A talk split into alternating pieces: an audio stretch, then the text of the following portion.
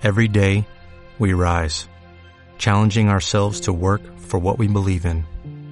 At U.S. Border Patrol, protecting our borders is more than a job, it's a calling. Agents answer the call, working together to keep our country and communities safe.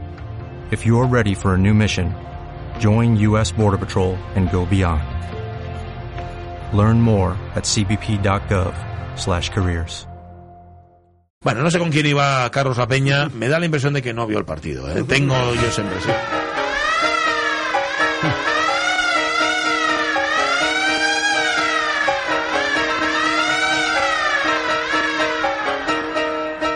O sí, aunque solo sea por llamar la atención. ¿Cómo está Carlos La Peña? Buenos días. Pues, pues bien, bien. Sí, vamos, no, yo el partido sí, no- ni siquiera me enteré de que había. No sabía, ¿no? Pues era, era en Madrid, ¿eh? ¿Eh? Que era en Madrid, digo. Sí, sí, pero bueno, yo- yo- ya sabes que Madrid es, es lo suficientemente grande como para que yo con el fútbol no me junte. Es lo bueno que tiene, es lo bueno que tiene. Que tú también Y eres... lo tengo ya con el, con el Estudiantes que, Ah, ya lo sé. que ¿Cómo, cada- cómo cada va? domingo eh, me hace sentirme ridículo. ¿Cómo, cómo va el Estudiantes, por cierto? Eh, bien, bien. Eh, Hemos hecho el ridículo en todos los partidos, quizás menos en uno, eh, que solamente perdimos por 30. Ah, bueno, digno, ¿no? Eso fue un partido digno. Sí, sí. Digamos, jolín. Bueno, em, a lo que vamos. Mm, Llevamos casi dos meses, ¿eh? Que se dice pronto, en modernos otros tiempos, con la serie dedicada al gran renovador del teatro español de los 30 y los 40, gran humorista, Enrique Jardiel Poncela. Nos quedamos, a ver, la peña, eh, si acertamos, el último día en su iniciación como empresario teatral, que no solo le había traído éxitos artísticos y económicos, sino que le había aportado un compañero. Sí, un compañero que era su perro Bobby, Ajá. que conoció, como dijimos el otro día, y recogió en Bilbao, y fue su compañero pues hasta sus últimos días. La gira le reportó unas ganancias de 32.000 pelas, aparte de los derechos de autor, vamos, o sea, no... Vamos, una cosa que, vamos, Sí, le, hizo que volviera a seguir empresario a la que tuvo oportunidad. Y vamos, y lo que no hablamos el otro día fue de uno de sus grandes éxitos, que quizás fuera lo que más dinero le produjo en su momento, que era Los ladrones somos gente honrada, Sí. una obra que inicialmente se llamó Los encantos de la delincuencia, que se inicia con la acotación amplísimo vestíbulo de la casa del padre de Herminia en Madrid. Que los oyentes más rencorosos igual se acuerdan de él. Sí, amplísimo vestíbulo de la casa del padre de Herminia en Madrid. La frase que Jardiel escribió más de 30 veces, ¿os acordáis, no? De otro de los episodios, cuando estaba ahí en el café europeo, cuando un grupo de milicianos decidía si lo llevaban o no a la checa de Medinaceli. Fue así, ¿no? Sí, sí. Así fue. Pues, eh, pues bueno, tres años después, pues Jardiel retomó la obra y entonces ya como había cogido y escribió 30 veces esa primera acotación, pues bueno, pues en los cafés del Cóndor, en el Café Gijón y en la Granja de Lenar la acabó en 25 días. Toma.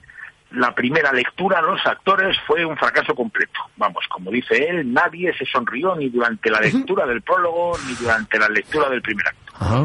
Era la primera vez que un joven Fernando Fernán Gómez tuvo un papel de importancia, Mira. tan importante que tuvo que cambiarlo con, con el del protagonista. Ajá. Bueno, los ensayos no mejoraron, parece ser la primera impresión. De hecho, pocos en la compañía confiaban en la obra, ¿no? Sí, vamos, hasta el propio Jardiel, inseguro siempre, pues dudaba. Pero su padre le dijo que la obra iba a gustar y que le daría al menos 20.000 duros. Ah, bueno. Jardiel se conformaba con llegar a los 12.000, pero el éxito fue tremendo. La obra tuvo más de 300 representaciones seguidas y generó la friolera de 51.000 duros el primer año. Vamos, 2.500 pesetas por cada cuartilla escrita y 10.000 por cada día de trabajo. En aquel momento era una gana importante. El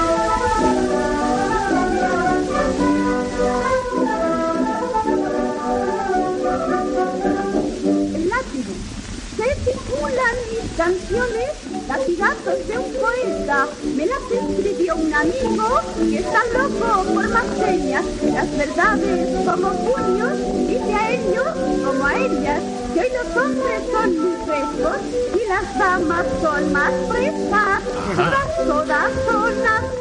Y eh, comprobando como cada lunes que a Carlos La Peña la alta fidelidad le trae al pairo completamente. En este caso, bucea en el mundo del cuplé. A quien están escuchando es a Paca Márquez, Marqués López, más conocida como Raquel Meyer. La cupletista española más famosa fuera de nuestras fronteras, que había nacido en Tarazona el 9 de marzo del 88, de 1888. Esto es el látigo, esto que suena. Zapallos que hacen lo que hacen los otros. Y lo que hace en El Látigo es eh, una de las primeras grabaciones, por cierto, del año 14. Aquí disecciona el mundo del teatro, ese teatro que nuestro moderno estaba revolucionando en la España gris de la posguerra.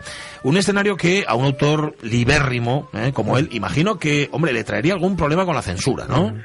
Sí, vamos, si no fueron pocos. Sí, ¿eh? Y eso que, eh, aunque algunos de sus mejores amigos, como Ramón Gómez de la Serna, estuvieran en el exilio y otros como Joaquín Sama o Carlos Pelayo estuvieran en la cárcel, la adhesión de Jardiel a la España que volvía a amanecer era inequívoca. Desde luego, pues a nadie se le habría ocurrido en ese momento editar su novela La turna de, de Dios, vamos. No. Más de valería, ¿no? Pero la censura también se lanzó contra su teatro. La gran perjudicada fue Madre, el, el drama Padre, de 1941, una parodia de los melodramas de hijos perdidos y amores imposibles que fue acusada de inmoral y Ah. que llegó incluso a prohibirse. Pero ¿por qué fue prohibida, madre, el drama padre, Carlos? Pues porque se burlaba de las obras de moda en las que se suscitaba la sorpresa del público a base de nacimientos confusos, hijos naturales, Sí. damas de brocha gorda y aristócratas de doble. Así, Jardiel casó a cuatro hermanas gemelas con cuatro hermanos gemelos, que todos eran hermanos entre sí. A ver si o sea, que los cuatro gemelos, los cuatro gemelos eran hermanos de las cuatro gemelas. O sea, que era- eran cuatro matrimonios incestuosos, ¿no? Sí, sí, vamos, al final se descubría que todo era un equívoco, Sí. pero, pero la censura se puso farroca. Ah, por eso. Vamos, pero, pero, pero también es cierto que no desde el principio, porque madre, el drama, el drama padre estuvo tres meses seguidos a, a lleno diario. El primer censor, que se llamaba Romeu, Sí. exigió algunos cortes, pero autorizó la obra por su buen valor artístico, su ingeniosidad y gracia, y aunque reflejaba una inmoralidad latente, pues era como pasaba con, pues, con los desfalcos, con los robos, con los asesinatos y suplantaciones de personalidad que pueden aparecer en una obra, Sí. la obra podía ser autorizada.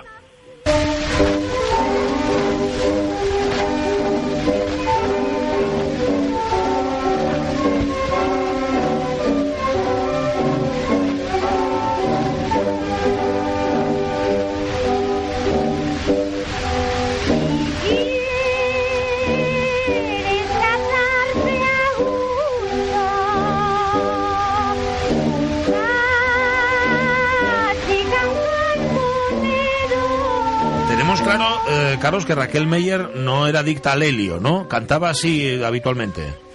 Sí, sí, eso parece. Así, ¿no? Esta voz tan, tan agudo. Esta sigue siendo Raquel Meyer, en efecto, la turiasorense, ¿verdad? La cancionetista que convirtió en éxito mundial canciones como La Violetera o El Relicario o este Ben y Ben, que está con los yo.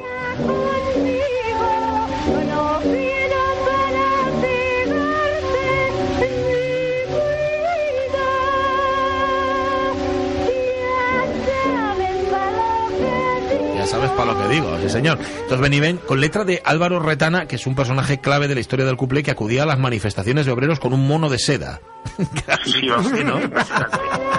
Qué tío. Bueno, otro día Álvaro Retana. Eh, volvamos con Jardiel y la censura de madre. ¿Cuándo se produce esto, Carlos?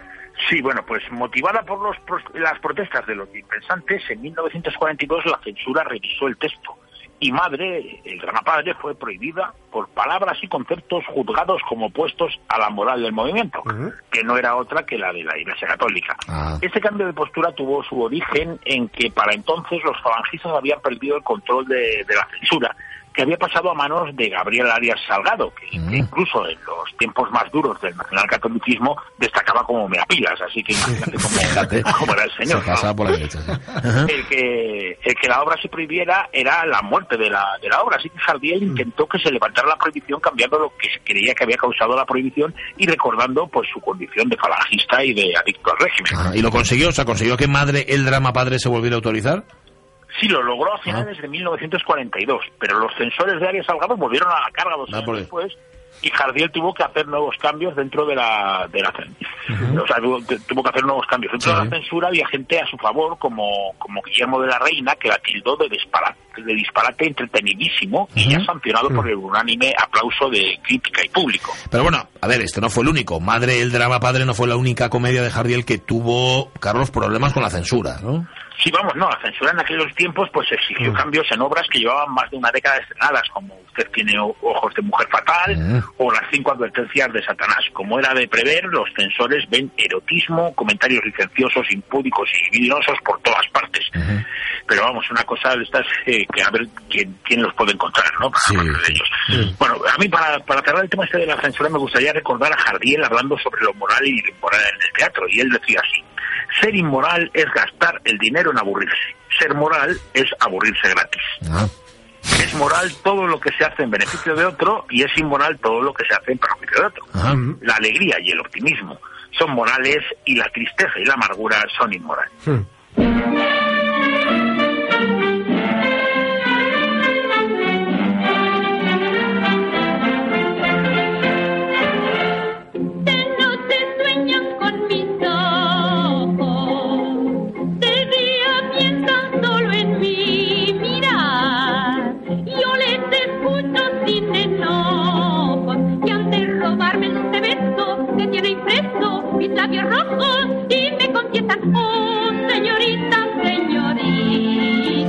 señorita. Oh, señorita, es esto que suena en la voz de Raquel Meyer, la artista que consiguió dramatizar la canción popular. En palabras de Cansinos Asens, Raquel Meyer hizo de la canción un poema dramático, lo caldeó con la plástica de una seria escultura femenina. Recordemos, antes hablábamos a, a colación de Clara Haskell de Charles Chaplin. Chaplin le ofreció, sin éxito por cierto, un papel principal en Luces de la Ciudad a Raquel Meyer. Ah, sí. Ahí donde lo tienes, sí señor. Bueno, aparte de en sufrir censura, Jardiel Carlos fue experto en tener relaciones complicadas con la crítica y con las mujeres también. Sí, vamos, de las relaciones con la crítica ya hemos hablado. Sí. Recordemos aquello de donde veas una cucaracha o un crítico echa polvos insecticidas. pero, pero bueno, de lo que no hemos hablado mucho es de su relación con las mujeres. Sí. Conviene advertir que Jardiel nunca se casó y como se puede entender en el conjunto de su obra y en el de su vida, nunca creyó en el matrimonio y mucho menos en la fidelidad matrimonial. Hace unas semanas, eh, al principio de, de esta serie, pues hablamos de su relación con Josefina Peñalver, de la que nació su hija Evangelina, que le abandonó para irse con un cantor de tangos a Argentina. Después, en 1932, Jardiel conoció a Carmen Sánchez Lavajos, que sería su compañera hasta su muerte, y la madre de su hija Marilu. Carmen sufrió estoicamente una constante infidelidad con, vamos, que parecía un toro miura. Si, si Jardiel no creía en la fidelidad matrimonial, ¿cómo iba a creer en ella fuera del matrimonio?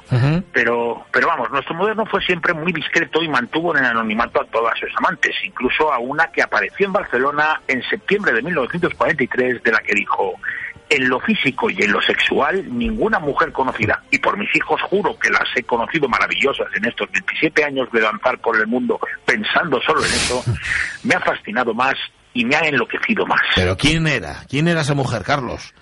Mira, sus biógrafos la citan solo por el nombre, Carmen. La Carmen mala, en, en contraposición con la Carmen buena, que era su compañera Carmen Sánchez Lavajo. Ajá.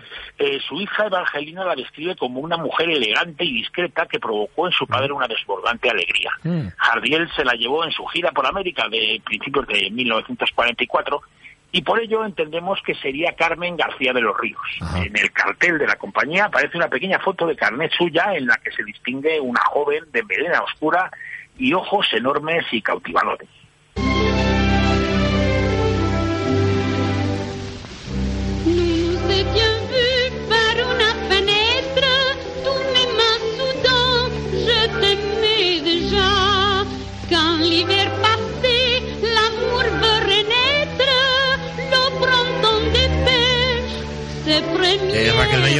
Francés, La passe. La Meyer fue introducida en París por su marido, el escritor y diplomático guatemalteco Enrique Gómez Carrillo, que la promocionó para convertirla en una estrella mundial.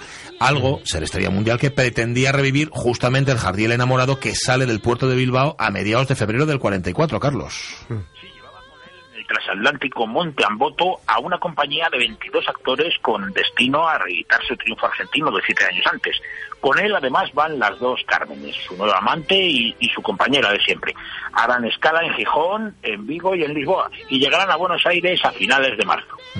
Y dice la prensa argentina, con la misma juventud, la misma simpatía y la misma estatura, llegó ayer Enrique Javier Poncela. En cambio, es mucho lo que ha crecido durante ese tiempo en prestigio literario y sobre todo en labor teatral. Lo que buscaba Jardiel con esta gira americana era eh, descansar en la escritura, pero sobre todo ganar dinero, ¿no?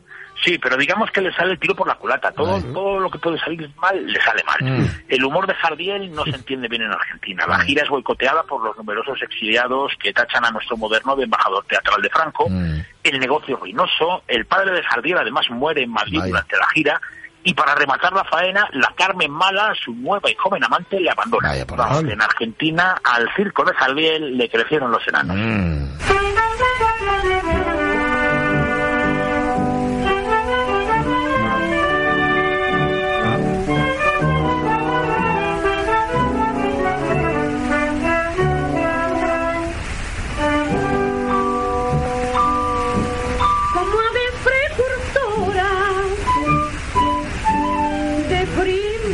be. Bueno, esto, esto es la violetera, por cierto. ¿eh? Esto nos lo vas a tener que contar con más detalle el próximo día, porque hoy otro día que no terminas. No, no, vamos, y de seguir así vamos a tener que cambiar el nombre de la sección y en vez de moderno de otro tipo lo vamos a tener que llamar Enrique Jardín Porcela. Directamente, sí, sí. Pero Mm. bueno, pero el lunes que viene pues vamos a seguir con los últimos años de un jardín enfermo que no recuperará el éxito teatral y que además no se repondrá nunca pues del abandono de la, de la llamada Carmen la Mala.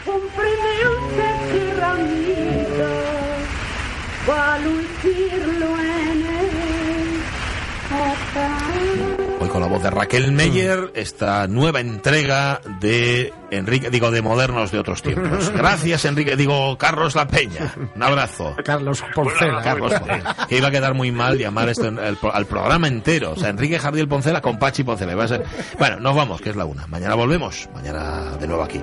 Ya con Sonia Villaneda, pero también con Jorge Alonso, Caunedo. tal. Adiós.